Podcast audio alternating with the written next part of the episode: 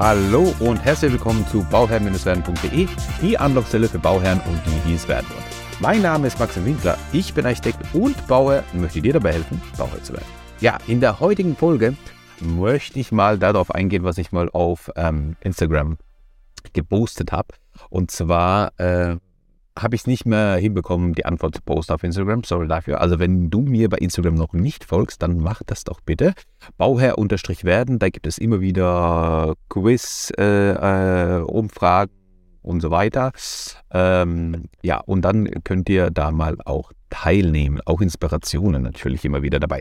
Also, worum geht's? Ähm, ich habe mal ähm, in der ganzen Geschichte angefragt, dass ich gesagt habe, also eine Umfrage gemacht und gefragt, wer legt die größten Hürden oder die größten Steine für dein Projekt, für dein Hausbau? Was sind deine Erfahrungen? Ja? Und ich habe zur Auswahl gegeben, vier Stück habe ich zur Auswahl gegeben. Ja, erstens ähm, der Architekt, zweitens der Handwerker, drittens der äh, die Bauämter und viertens, was war viertens? Äh, äh Kriege ich das noch zusammen? Was war denn viertens? Mensch. Also und dann nochmal viertens, ähm, nochmal noch mal was viertens. Also es äh, ist auch egal, weil das Ergebnis war ganz eindeutig ähm, über 75 Prozent bei ähm, über, ich glaube, 180 Leute haben abgestimmt. Irgendwie so um die Größenordnung. Also über 500 Leute haben es gesehen. Äh, über 180 Leute haben abgestimmt. Ich glaube, so 190 waren das, also knapp 200 haben abgestimmt und ähm, 75 Prozent haben Bauämter reingeschrieben. Ja? Ähm, dann haben ein paar wenige gesagt äh, Handwerker und noch weniger gesagt Architekten. Und was war das vierte? Das weiß ich nicht mehr. Das, das, da hat eben gar keiner was gesagt dazu. Ähm, ah, Bauherren, genau. Wer legt die größten Hürden, Bauherren habe ich nochmal zur Auswahl äh, geben lassen, weil es gibt ja, also wie ist die Erfahrung, ja, das war ja die Umfrage, wie ist die Erfahrung, weil es gibt ja vielleicht Architekten, die haben einfach schlechte Erfahrungen mit Bauherren gemacht. Und es waren, weiß nicht, ganz, ganz wenige, also wirklich äh, zu, zu vernachlässigen. Vielleicht hat man sich auch mal falsch reingekickt oder so, das gibt es ja auch immer wieder. Aber die Tendenz, die war doch eindeutig, dass 75 Prozent der, ähm, der, derjenigen, die abgestimmt haben, gesagt haben, dass die die Erfahrung gemacht haben, dass Bauämter die größten Hürden und Steine bei ihrem Hausbauprojekt in, in den Weg legen.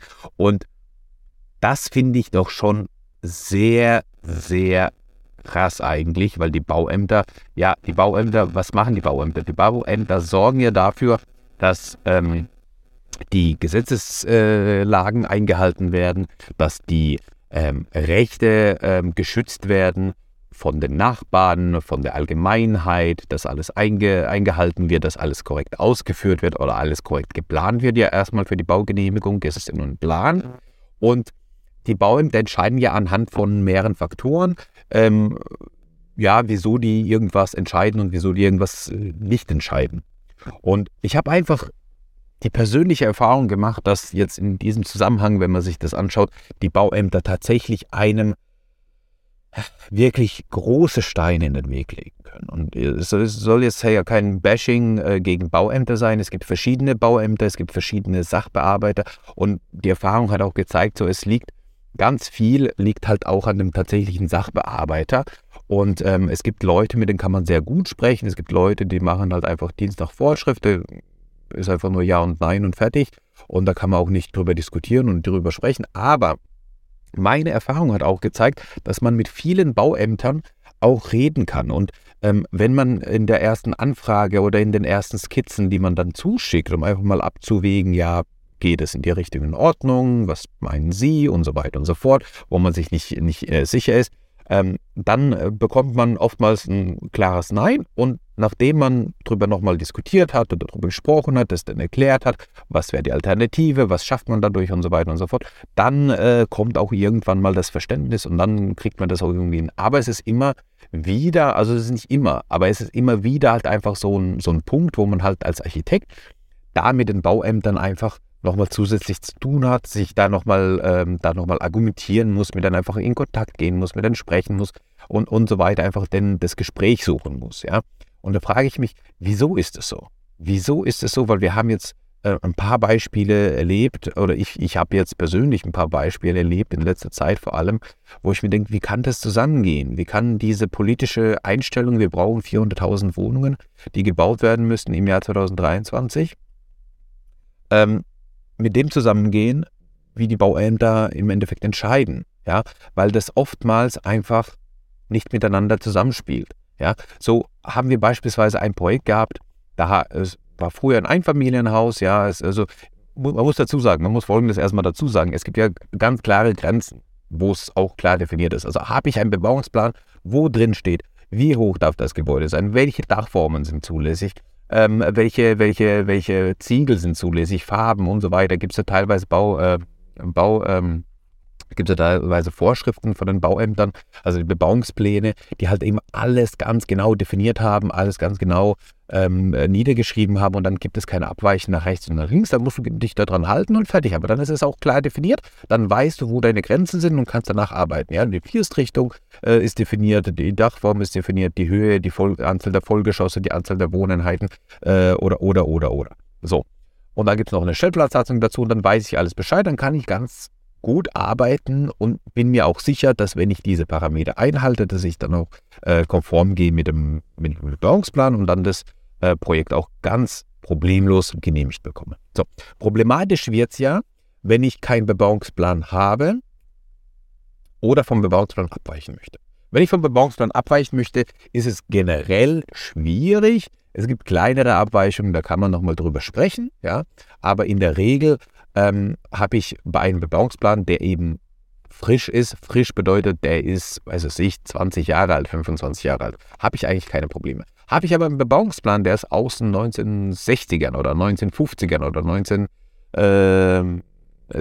ähm, oder sowas, dann kann es schon sein, dass damals waren die Bebauungspläne, also es gab einfache Bebauungspläne, ja, teilweise sehr einfache Bebauungspläne, da war einfach nicht so viel definiert. Und dann ist es wiederum, ist der Interpretationsspielraum da und dann ist wieder Spielraum da, um das Ganze halt sich eben nochmal konkreter äh, anzuschauen, sozusagen. Ne? Und das ist so ein bisschen das Problem. Wenn wir keinen Bebauungsplan haben, dann haben wir den Paragraph 34 und der Paragraph 34 besagt, man, das, das Gebäude muss sich in die Umgebung einfügen. Und dass das Gebäude sich in die Umgebung einfügen muss, ist ein, ja, wie soll ich sagen, es ist einfach ein, äh, da ist einfach viel Spielraum für Interpretationen und viel Spielraum für Entscheidungen vom Bauamt. Und dann hängt ganz, ganz viel vom Bauamt ab. Und es hängt auch ganz viel von der äh, bearbeitenden Person also vom Sachbearbeiter, der gerade mit, dem, mit, dem, äh, mit, der, mit der Entscheidung zu tun hat, das zu genehmigen. Natürlich ist es immer keine Einzelpersonentscheidung beim Bauamt. Ja? Also die Person, die das bearbeitet, die hat, die hat nicht die alleinige äh, Entscheidungsmacht, aber diese Person kann natürlich ähm, deinen dein Vorschlag, den du eingereicht hast, stärker in die eine oder stärker in die andere Richtung interpretieren oder halt auch eben argumentieren zu den weiteren Vorgesetzten. Es wird dann abgestimmt bzw. nochmal besprochen und dann kann man ja eben ähm, ja, Argumente dafür oder dagegen ein, äh, ein, einführen. Und das ist genau das Problem, dass da halt eben einfach so viel Interpretationsspielraum ist, dass da die Bauämter sich oftmals einfach diese Einstellung, also naja, was heißt oftmals? Es gibt einfach Bauämter, ich sage mal so, es gibt Bauämter, die haben einfach die Einstellung, ähm, wir halten uns bedeckt, denn wenn wir uns bedeckt halten, machen wir keine Fehler, dann gibt es auch keine Klagen, dann gibt es keine Probleme, dann haben wir keine Arbeit für die Zukunft. So. Und es ist ja auch ähm, ja nicht so, dass das Bauamt das Bauamt ist, sondern es gibt ja auch beispielsweise das Baurechtsamt und es gibt das Stadtplanungsamt und die müssen ja gemeinschaftlich dann beispielsweise eine Entscheidung treffen. Und dann gibt es noch, weiß es nicht, wenn das mit Gewerbe zu tun hat, dann gibt es nochmal das Gewerbeamt, was dann nochmal äh, äh, was dazu sagen kann und so weiter und so fort. Ja, gibt es dann Abbruch, dann gibt es auch nochmal ähm, da nochmal eine Behörde, die das Ganze nochmal anschaut wie das Abfallverwertungskonzept äh, gemacht ist, erstellt ist, was da zu bemängeln ist oder auch nicht und so weiter. Haben auch eine gewisse, ja, äh, ja, ähm, Prüfungsrelevanz, äh, die dann auch nochmal Unterlagen nachfordern können und so weiter. Ja, also es ist halt nicht eine äh, Einzelpersonenentscheidung. Aber natürlich sprechen die miteinander und natürlich müssen die dann irgendwann eine gemeinsame äh, Entscheidung treffen. Und so war das bei, bei, mir, bei mir mal bei einem Bauprojekt. Da äh, ging es darum, dass es jetzt, also wir sprechen jetzt nicht von, von, von, von Berlin oder von allgemeiner Landeshauptstadt oder einer Großstadt, äh, wo wir im, mitten im Zentrum irgendwas gebaut haben, was absolut ähm, ähm, ja, relevant ist für die Allgemeinheit und so weiter. Es geht hier um einen Vorort, um einen kleinen ein Dorf, einen Vorort, wo es einfach an einer Kreuzung ein Einfamilienhaus gab und da wollte man einfach das Einfamilienhaus zu einem Dreifamilienhaus umbauen, ja, also ausbauen. Und da bedarf es an ein, ein, ein, eines Anbaus, sieben mal vier Meter Größenordnung ungefähr, ja. Und diesen Anbau haben wir dann Paragraph 34 eingereicht und so weiter, keine Probleme gehabt. Normalerweise, und da muss ich mir ja auch ein bisschen an die eigene Nase fassen, normalerweise mache ich dann immer gern, dass ich eine Skizze habe, dann mit dem Bauern spreche und dann irgendwie so, dann weiß man, wohin die Reise gehen soll. Und mit diesem, mit dieser Information reicht man dann einen Antrag ein. Habe ich diesmal nicht gemacht, weil ich gedacht habe, ey, das ist so klar. Ja, wir fügen uns da komplett ein, wir beschreiten keine, keine GZ, keine GFZ und so weiter und so fort. Von den Höhen passt es auch. Und dann haben wir das eingereicht und dann gab es lange Diskussionen über Monate hinweg, ja, weil das dann einfach nicht gepasst hat. Und ähm, kurios wird es halt, wenn dann das Bauamt, also das Baurechtsamt, wenn ich da mit dem, mit dem, mit dem, mit dem Kollegen vom Baurechtsamt spreche, dann sagt er mir, ja, also aus meiner Sicht habe ich da gar keine Probleme. Ich bin da absolut bei Ihnen. Also ich hätte es jetzt so genehmigt, weil das äh, Projekt ja sich in meinen Augen auch einfügt. Also genau die gleichen Argumente, die ich auch gebracht habe. Aber das Stadtplanungsamt hat gesagt, an dieser Stelle, an dieser frequentierten, wichtigen Stelle für diesen Ort, was meiner Meinung nach nicht der Fall ist. Weil es einfach nur eine, es ist keine Hauptstraße, es ist eine Nebenstraße, es ist eine, ähm, also die eine, die, die eine Seite ist frequentiert vielleicht, okay, aber es ist eine Nebenstraße. Okay, es ist eine Bushaltestelle, die davor ist, ja, vor diesem Grundstück. Aber trotzdem ist es ja jetzt nicht, wir sprechen jetzt nicht vom Brandenburger Tor in Berlin, äh, direkt in der City oder, äh, ja, oder, oder irgendwie äh, München äh, direkt am Marktplatz oder sowas, sondern wir sprechen von einem Vorort, äh, von einer 40.000 äh, Einwohner, von einem 40.000 Einwohner Vorort. Ja, Vorort von einem 40.000 Personenstadt. Kleinstadt. Ja, Kleinstadt. Ähm, und davon ein Wort. Und das ist, das ist irgendwie, und dann haben die gesagt, ja, das fügt sich nicht ein und dieser Anbau, das geht nicht und, und nee. Und dann habe ich gesagt, was wollten wir eigentlich? Ähm, wir wollen doch, wir wollen doch Wohnraum schaffen. Wir schaffen, es war früher, eine Familie hat dieses Haus bewohnt. Es sollen drei Familien dieses Haus bewohnen können. Damit drei Familien dieses Haus bewohnen können, brauchen wir halt ein bisschen mehr Fläche, damit es einfach angenehmer wird. Damit wir einfach einen Wohnraum haben, der einfach in diesem Anbau dann ähm, äh, den Platz bekommt. Dann haben wir doch den Wohnraum geschaffen, den wir alle benötigen.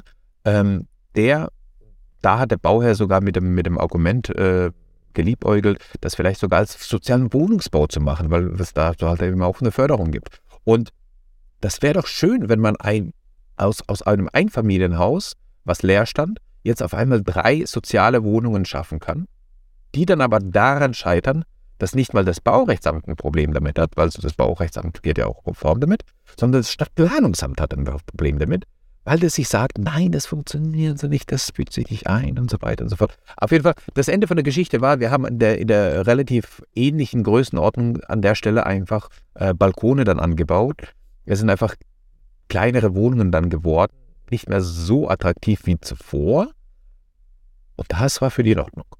Ja, also das Volumen des Balkons, das nämlich doch genauso war wie der Anbau.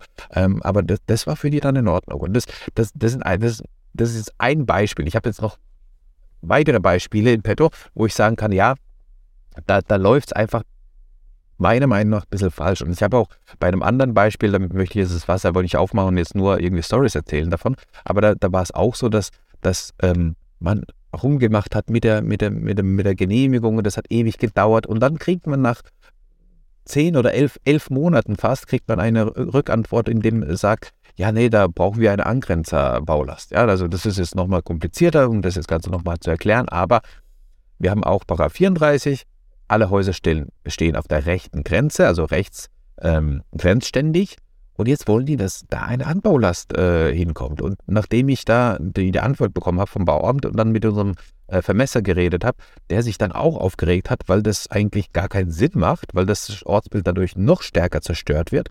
Ähm, ähm, hab, und, und der dann auch gesagt hat, er war jetzt äh, auf einer Fortbildung, wo einer gesagt hat, dass ähm, ja, so, so Sachen halt eben, äh, die Entscheidungen von den Bauämtern nicht getroffen werden oder nicht gern getroffen werden. Und das ist so ein bisschen das Problem bei dem Ganzen. Ja, dass die Entscheidungsfreudigkeit von den Bauämtern da einfach hinkt. Und ähm, meine Frage wäre jetzt, wie hast du die Erfahrung mit den Bauämtern? Schreib mir das gerne auf Instagram oder in einer E-Mail. Ähm, ich freue mich drauf. Ich hoffe, die Folge hat dir ein bisschen geholfen. In diesem Sinne, bis dahin. Ciao.